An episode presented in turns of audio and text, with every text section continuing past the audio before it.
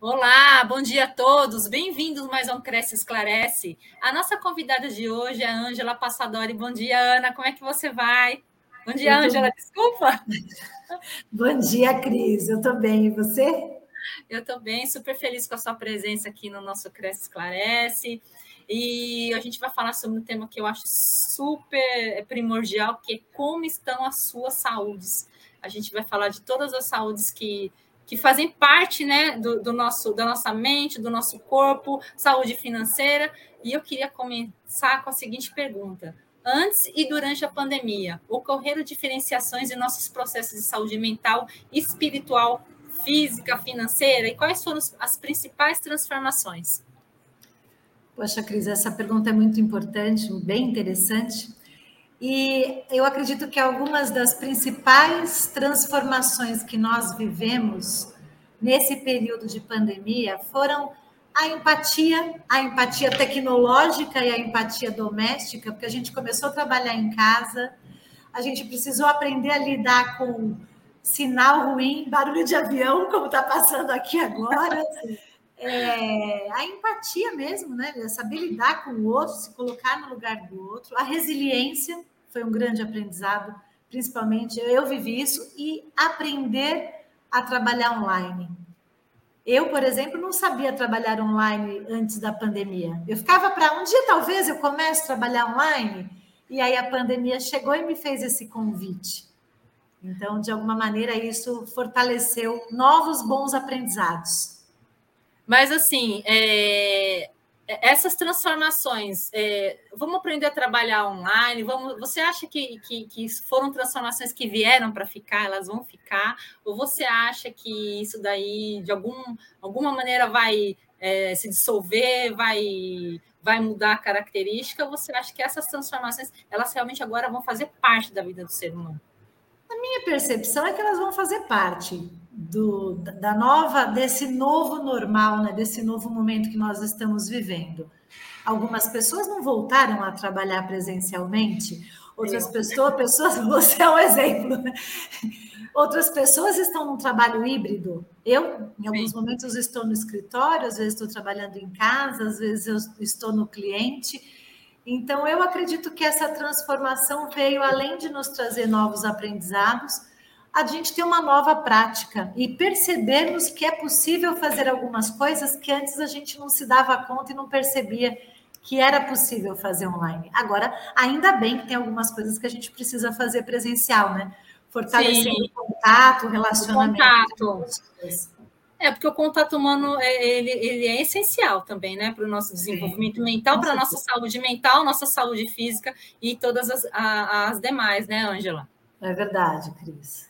E, e, assim, qual a sua análise sobre uma pessoa ser considerada saudável? O que, que é ser saudável? O que, que é ser mentalmente saudável? E eu queria que você comentasse também sobre algumas, algumas doenças que elas se tornaram mais é, específicas na época da pandemia, né? Que teve algumas que tiveram um destaque maior com relação à ansiedade, é, depressão, é, dores físicas que, que foram ocasionadas perante essas doenças, né? Que a gente lê que a, a, saúde emocional também causa dores físicas.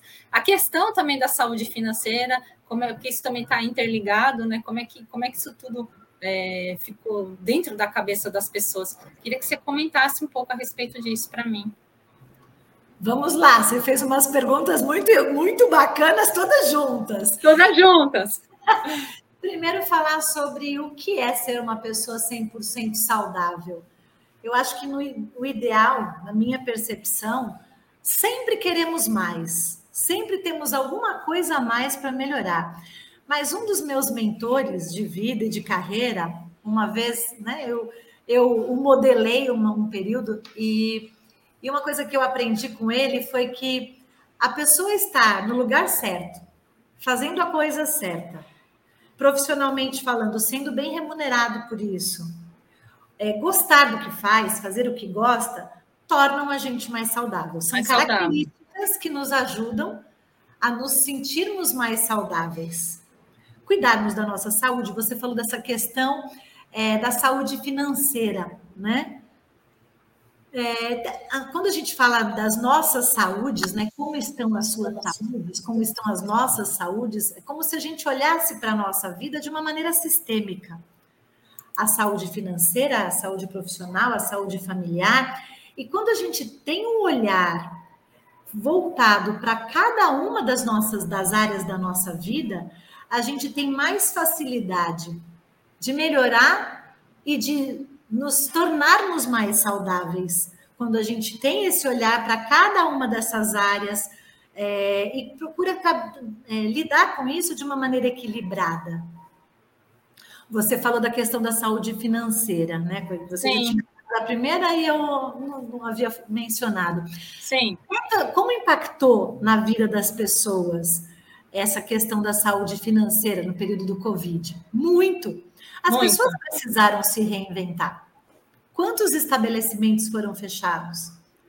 E aí isso ocasionou, né, essa crise toda que nós vivemos, vivemos, ela ocasionou uma outra questão que você mencionou, que está imbuída na sua, embutida na sua pergunta, Sim. que foi em relação à saúde mental, né? Como é que as, as doenças que surgiram nesse período de, de pandemia, as escolas, as empresas, a sociedade de uma maneira geral é, tem vivido, né? nós temos vivido é, uma série de novas questões. Você falou da ansiedade, da depressão, né?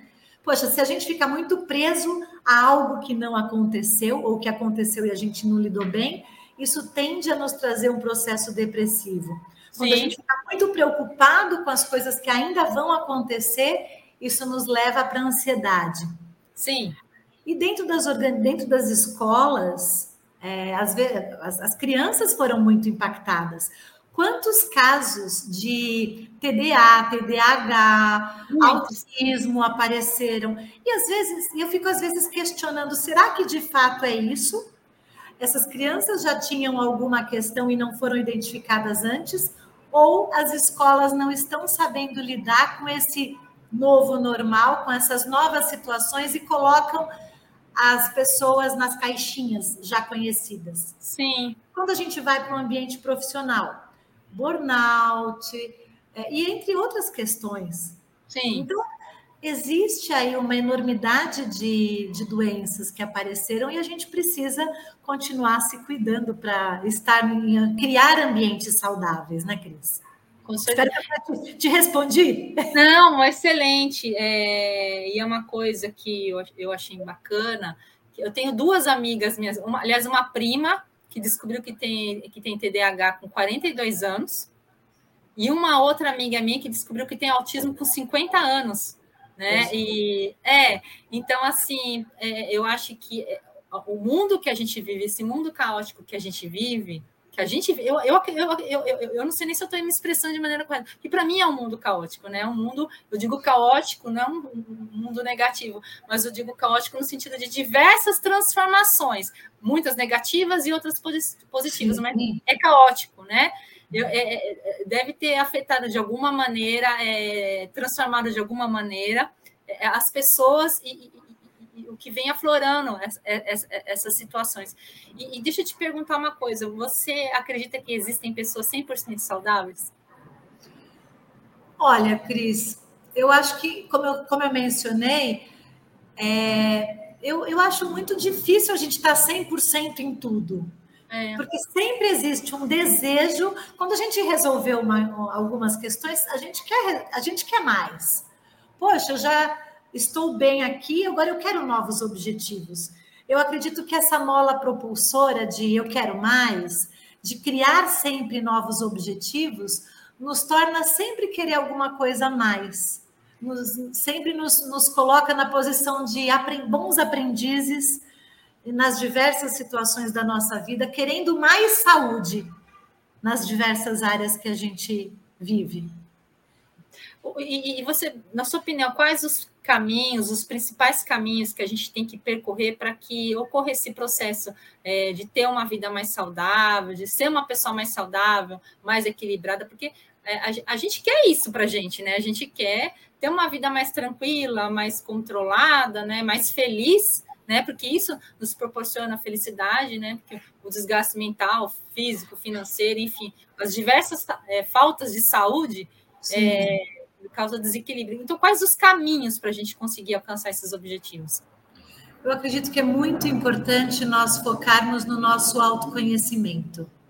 Tudo parte de, saber quem eu sou, o que eu gosto e procurar fazer, realizar, ter, criar objetivos que sejam palpáveis, que sejam tangíveis, é, procurar sempre me desenvolver, criar bons relacionamentos, ter uma qualidade de alimentação adequada, tomar uma água saudável, uma, uma água de boa qualidade, uma Comer, boa né? alimentação. Você fala, falávamos antes de entrar no ar, né? Sobre uhum.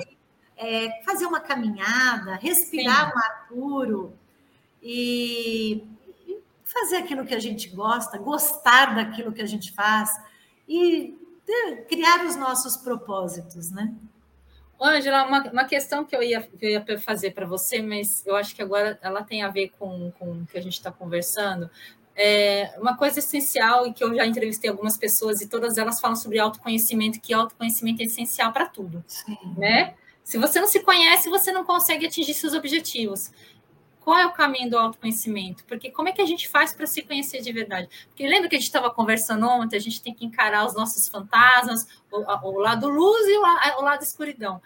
Como é que a gente faz para se conhecer de verdade? O que, que a gente tem que fazer? Porque se conhecer às vezes causa uma certa dor, às vezes a, é, a gente se assusta com a gente mesmo, mas o que, que a gente pode fazer para se conhecer melhor? Nossa, Cris, tem vários caminhos. O primeiro é começar com a humildade de que eu não sou perfeita. Sim. Sabe? É reconhecer que tem coisas para melhorar. E é um ato de humildade e de coragem. Porque eu sou, posso ser minha melhor amiga ou minha pior algoz. Eu escolho o caminho que eu quero seguir. Se eu sigo o caminho, tem uma uma frase que é. Uma vez eu estava chateada, estava mal com uma situação, e aí eu sentei, estava chorando, estava bem mal com a vida, sabe aqueles momentos Sim. que. Sabe, né? É. Nossa, mas se eu não fizer alguma coisa, quem vai fazer por mim? Ninguém. Então eu sento, é. choro, levanto e caminho. Caminho e vou buscar o meu melhor. Então, o que, que eu posso fazer para melhorar? É, às vezes a gente não consegue fazer isso sozinho. Por isso que é importante, muitas vezes, buscar um processo terapêutico, ter é, um mentor, um coach, é, buscar a medicina, medicina é, mais integrativa ou medicina, enfim, buscar recursos. Porque quando a pessoa já se coloca, eu tô bom assim e me basto, a pessoa se restringe a não sair do lugar muitas vezes, a ficar naquele mindset, naquela postura, eu sou assim e ponto. Derrotada. Oi? Derrotada, tipo, eu sou merecedora disso. Eu mereço passar por essa situação ruim. Às vezes tem pessoas que pensam assim. Tem pessoas que pensam, mas tem pessoas que já ah, é assim e ponto.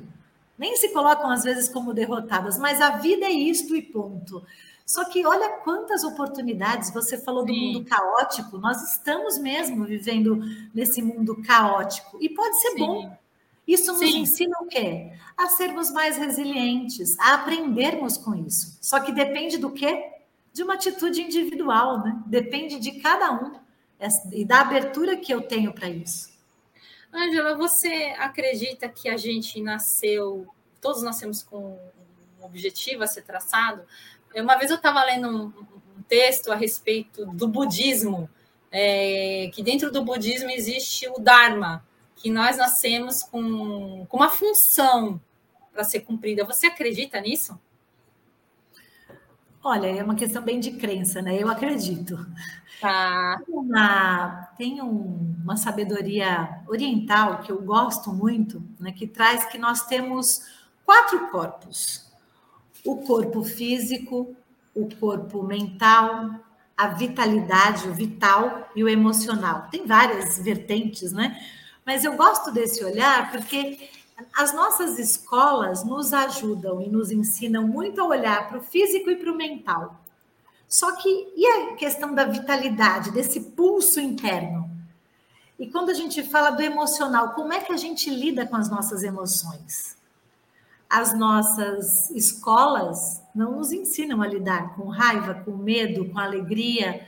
Por isso que a gente precisa buscar, né? Então, eu acredito que a gente tem uma missão, sim, que a gente tem muito mais do que simplesmente chegar e viver simplesmente sem. É criar propósito, é ter propósito, é deixar um legado, é marcar a vida, né? Eu acredito sim, Cris. Ângela, a gente vai voltar naquela parte de doenças, né? É, a gente até especificou algumas aqui, ansiedade e tal. É, estreitando essa conversa aqui, eu quero entrar principalmente no ambiente de trabalho. Eu quero que você me fale assim as principais doenças causadas pelo estresse profissional. É, tem uma que eu nunca tinha ouvido falar e que eu comecei a ouvir muito, que é o burnout, é burnout que chama, né? Burnout. É, eu quero que você me especifique o que, que é essa doença, como ela é causada, se ela é resultado somente de um estresse profissional ou se ela é uma cadeia de outras situações que se somou ao estresse profissional e é possível tratar, é possível viver é, dentro do ambiente de trabalho com burnout ou a pessoa que tem burnout já já não tem mais condição de viver uma vida profissional saudável. Bem, para falar melhor sobre o que é o burnout e o que é causa, aí seria bacana a gente trazer um especialista, mas o que eu tá. digo para você é que é uma, é uma doença causada por bastante estresse, né? Ou a pessoa está num ambiente que ela lê, ela entende como nocivo, de más relações, né, de dificuldade de se relacionar, de dificuldade de realizar suas atividades, e as causas podem ser as mais diversas. Agora, quando você pergunta, é possível a pessoa continuar trabalhando? Sim, mas é muito importante que a pessoa se trate. Identifique. Muitas vezes não é só a pessoa se tratar, às vezes o ambiente precisa ser cuidado também. Uma das minhas formações, que é a segurança psicológica de times, fala Sim. sobre a importância da gente criar times saudáveis, criar, e isso acontece quando a gente quando as pessoas identificam, quando a organização identifica que precisa melhorar o clima organizacional, que precisa melhorar a qualidade das relações. E hoje, principalmente no período de pandemia, a gente falou de, de saúde mental, né? Agora, é, no período de pandemia, isso ficou muito evidente. A importância de lidarmos e de cuidarmos das, de cuidarmos da saúde mental das pessoas, da saúde mental das organizações. E o burnout é exatamente é, o contraponto disso, né? Ele vem quando existe a falta da saúde. Sim. Então é possível sim, mas a pessoa precisa ser tratada, precisa ser cuidada. É, e o ambiente muitas vezes precisa ser cuidado. Modificado, também. né? É. Precisa ser sarado, entre aspas, né? Precisa ser sarado. É. E como manter assim um bom relacionamento para que essas doenças físicas e emocionais não, não ocorram? O que, que precisa ter nos relacionamentos? É, é, uma das coisas que, quando eu falava sobre é, esse, esse, esse aprendizado oriental, quando a gente consegue identificar, quando a gente consegue olhar para as nossas emoções, a gente consegue também é, cuidar dos nossos relacionamentos. E a gente começa a aprender a ter mais resiliência, a não ficar tão afetado, a agir ao invés de reagir. Então, quando eu me conheço, voltamos para o autoconhecimento. Quando eu me conheço, quando eu sei das minhas limitações, e eu sei, eu quero transpor, transpô-las, quando eu sei das minhas fortalezas e uso bem, ao meu favor e ao fa a favor das minhas relações, a do meu entorno, eu, uma das coisas que eu gosto muito de adotar, a comunicação não violenta, né? A CNV Sim. tem nos ensinado muito sobre. Tem, temos várias formas de falar uma mesma coisa para uma pessoa. Sim. E às vezes a gente escolhe a maneira errada. Agressiva. E todos nós mesmo a gente que tem esse olhar voltado para o nosso autodesenvolvimento, voltado para o desenvolvimento de pessoas, às vezes somos afetados. Então, é, sabe aquele, aquela frase, orar e vigiai? Sei. 100% do tempo. É isso. A gente não pode deixar de nos vigiar. Angela, pegando o gancho aqui da sua resposta, então, quais os principais erros cometidos pelas pessoas que acabam gerando impactos negativos? A falta de, de inteligência emocional, eu sei que é uma. Eu vou, ser, eu vou ser muito sincera, eu, às vezes, tenho bastante dessa falta de inteligência emocional, dessa paciência, mas é, esse erro também não é só meu, a gente convive com as pessoas e, e, e, e às vezes ambas as partes acabam se chocando um, eu, eu, acredito que uma de, dessa é a falta de inteligência emocional. Existem outros viés aí que colaboram? É, acho que basicamente é essa falta de inteligência emocional, porque aí a gente vai, alguma coisa nos afeta, é, algo, algo me afeta, e eu, sabe aquele fósforo que faltava para acender e virar um, um fogaréu? Sim. a partir do momento que eu me conheço, que eu consigo, é, como eu mencionei, menos reagir e mais agir, eu, me, eu não me afeto tanto.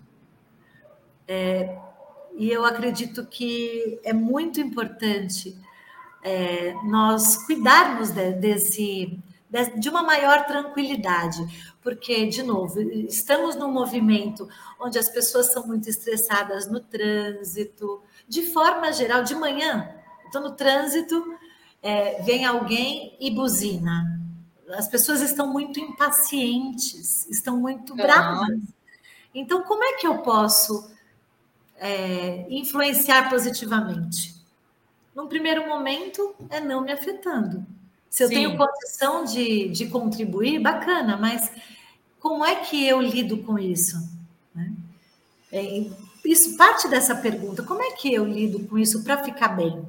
Sim. Não preciso buscar novos recursos. Então, para não me afetar, vou escutar uma música, vou escutar, aproveitar um momento daquele trânsito que eu seria de meia hora, vou ficar 50 minutos, vou colocar um podcast bacana, vou me nutrir com coisas boas para que eu possa me afetar de uma maneira mais equilibrada e positiva e para que eu possa influenciar as outras pessoas de uma maneira mais positiva também.